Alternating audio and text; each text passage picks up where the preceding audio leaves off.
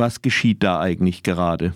Es ist jetzt ja nichts Neues, äh, dass politische zivile Operation gegenüber die HDP durchgeführt wird, sondern seit 2016 werden Funktionäre der HDP festgenommen, verurteilt, ins Gefängnis geschickt oder denen wird ihr Mandat entzogen. Die Repression gegenüber unserer Partei nimmt ja zu.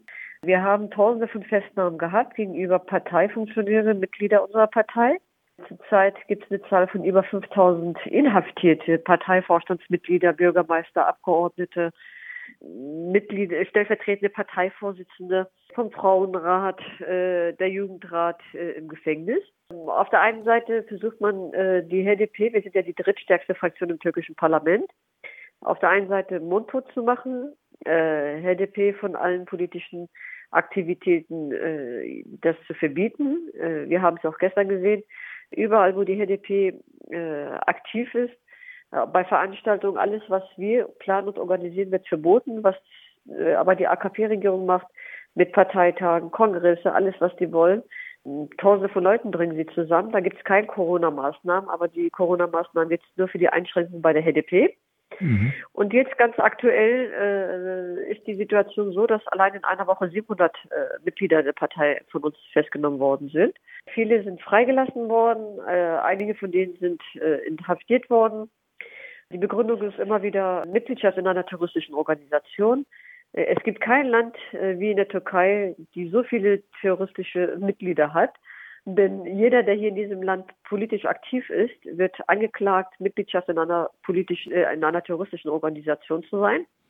Die Definition Terrorismus ist sowieso eines äh, der größten Probleme hier in diesem Lande, weil man immer wieder äh, alles pauschalisiert und alles wird unter Terrorismus eingesetzt, obwohl wir die drittstärkste Fraktion im türkischen Parlament sind. Dann äh, haben wir in dieser jetzigen Legislaturperiode jeden Tag gibt es neue Fälle gegen Abgeordnete, überall wo die äh, Parteivorsitzenden, äh, wo Parteiabgeordnete überall, wo sie sind, an Aktivitäten teilnehmen oder Pressekonferenzen werden angeklagt.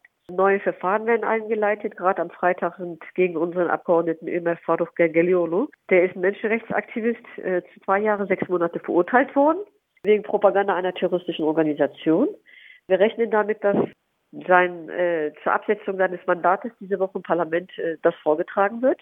Am selben Abend wurden äh, gegen neun HDP-Abgeordnete, darunter unsere Parteivorsitzende, Fraktionsvorsitzende, stellvertretender Parteivorsitzende, ehemalige Parteivorsitzende, neun Abgeordnete, die gerade aktiv in der Politik sind, wegen dem Kobani-Dossier angeklagt.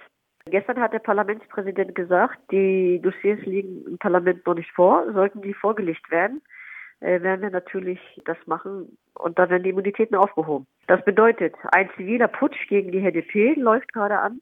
Man versucht, die HDP mundtot zu machen. Vielleicht würde man ein Parteiverbot haben wollen. Aber Bachcelli, der Koalitionspartner, hat es ja auch bereits vorgeschlagen, die HDP ja, ja, zu verbieten. Vorgeschlagen. Genau, vorgeschlagen hatte das, aber die sind noch am Schauen, wie sie das juristisch machen können. Und es gab ja vorher auch schon wieder hm, kurdische Parteien, die verboten worden sind. Jede und da gab es immer wieder vom Europäischen Rat, äh, vom Mit äh, Kritik von Europarat, aber auch vom Europäischen Gerichtshof für Menschenrechte gab es dort äh, die äh, Kritik dagegen. Und äh, dass das nicht juristisch war. Deswegen ist man am Schauen, wie man die Partei verbieten kann. Anstattdessen möchte man die HDP mundtot machen. Alle Abgeordneten versuchen, die ein Verfahren haben, ihr Mandat zu verlieren. Alle, Aktiv die aktiv sind in der Partei, die äh, festzunehmen und die zu Schweigen zu bringen. Das ist die neue Taktik der AKP-Regierung. Selbst gestern in Wann hatten wir unsere Parteivorsitzende auf einer Erklärung an der Grenze zum Iran und wann wollte sie nur eine Presseerklärung mit weiteren Abgeordneten abgeben, damit die Grenzen aufgemacht werden. Die Geschäftsleute, Wirtschaft, die Wirtschaftskrise, die sehr extrem davon betroffen ist, dort einen Aufruf zu machen. Äh, dort wurde sie sogar verhindert, dass die Presse an der Pressekonferenz einer der drittstärksten Fraktion im türkischen Parlament äh, teilnehmen kann. So sieht die Demokratie der Türkei aus. Demokratie gibt es nur innerhalb der AKP für sich, aber ja nicht für die Opposition, für Andersdenkende, denn das gesamte Land, die Türkei, ist gerade in einer Isolation, in ein wie offenes Gefängnis. Äh, alle, die Kritik ausüben, werden äh, entweder festgenommen oder gegen den Leuten läuft ein Verfahren. Schauen wir uns mal die ganzen Verfahren gegen äh, Menschen, die einen sozialen Beitrag, äh, nur über Internet einen sozialen Beitrag geleistet haben, wie das, äh, wie das dann so ist. Ne? Äh, das ist das Problem, dass man sieht, äh, alles, was kritisch gegenüber der Regierung ist, wird äh, gegen den Verfahren eingeleitet, versucht mundtot gemacht zu werden. Darf ähm, ich noch ähm, was einhaken? Ja. Vorhin Kobani-Dossier. Können Sie ja. erklären, was es damit auf sich hat? Kobani genau. ist ja diese Stadt in Syrien gewesen, die vom Islamischen Staat äh, Islamischen angegriffen Staat wurde. Angegriffen worden ist und dann hat der türkische Präsident Erdogan damals eine Erklärung abgegeben, Kobani fällt oder ist am Fallen. Und natürlich, äh, auf der einen Seite haben dort die Kurden gegen die äh, IS gekämpft. Die Familien, die gegen die IS protestiert haben, die alleine ihre demokratische Rechte nur wahrnehmen wollten, auf die Straßen gegangen sind. Und dort äh, aber die HDP, äh, mehr als äh, 40 HDP-Mitglieder getötet worden sind von Sicherheitskräften. Da hat die AKP-Regierung ein Verfahren gegen die HDP äh, eröffnet und äh, macht äh, für die kubane Ausschreitungen von 6. und 8. Oktober die, äh, 2014 die HDP verantwortlich. Also Sechs dann wir zusammenfassen, falls das äh, äh, die Zuhörer vielleicht nicht so auf dem Laufenden sind. Das ja. waren Demonstrationen als Antwort darauf hin, dass Erdogan Kobani praktisch aufgegeben hat und auch da keinerlei Hilfe zugelassen hat. Die USA haben das dann nachher gemacht, indem sie da einfach Waffen abgeworfen haben aus der Luft und daraufhin wurde die Blockade dann musste aufgegeben werden. Und daraufhin gab es Demonstrationen in der Türkei mit ungefähr 40 Toten.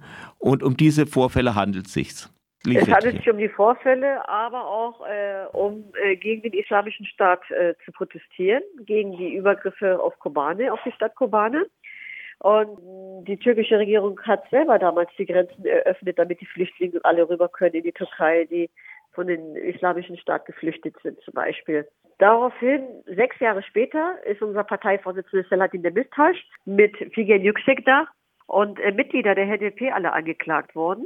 Im Oktober letztes Jahres gab es eine Welle, Festnahmewelle gegen die HDP-Funktionäre, die damals im Parteivorstand waren, Mitglieder der HDP waren, mit äh, die Parteivorsitzende und auch Mitglied im Parteivorstand Exekutivrat waren.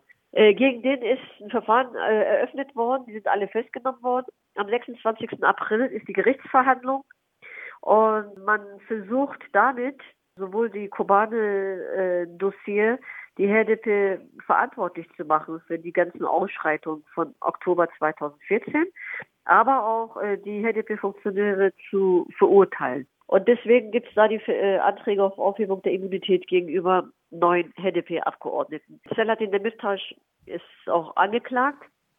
Am 26. April wird die erste Gerichtsverhandlung stattfinden irgendwie kommt einem das ja wie ein Déjà-vu vor. Äh, passiert in der ja. Türkei immer das Gleiche. Also die, es erinnert mich so ein bisschen an den Fall von Leila Sana und anderen Abgeordneten. Orhan Doğan war, ja. glaube ich, dabei, äh, noch ähm, ja. da auch aufgehoben wurde.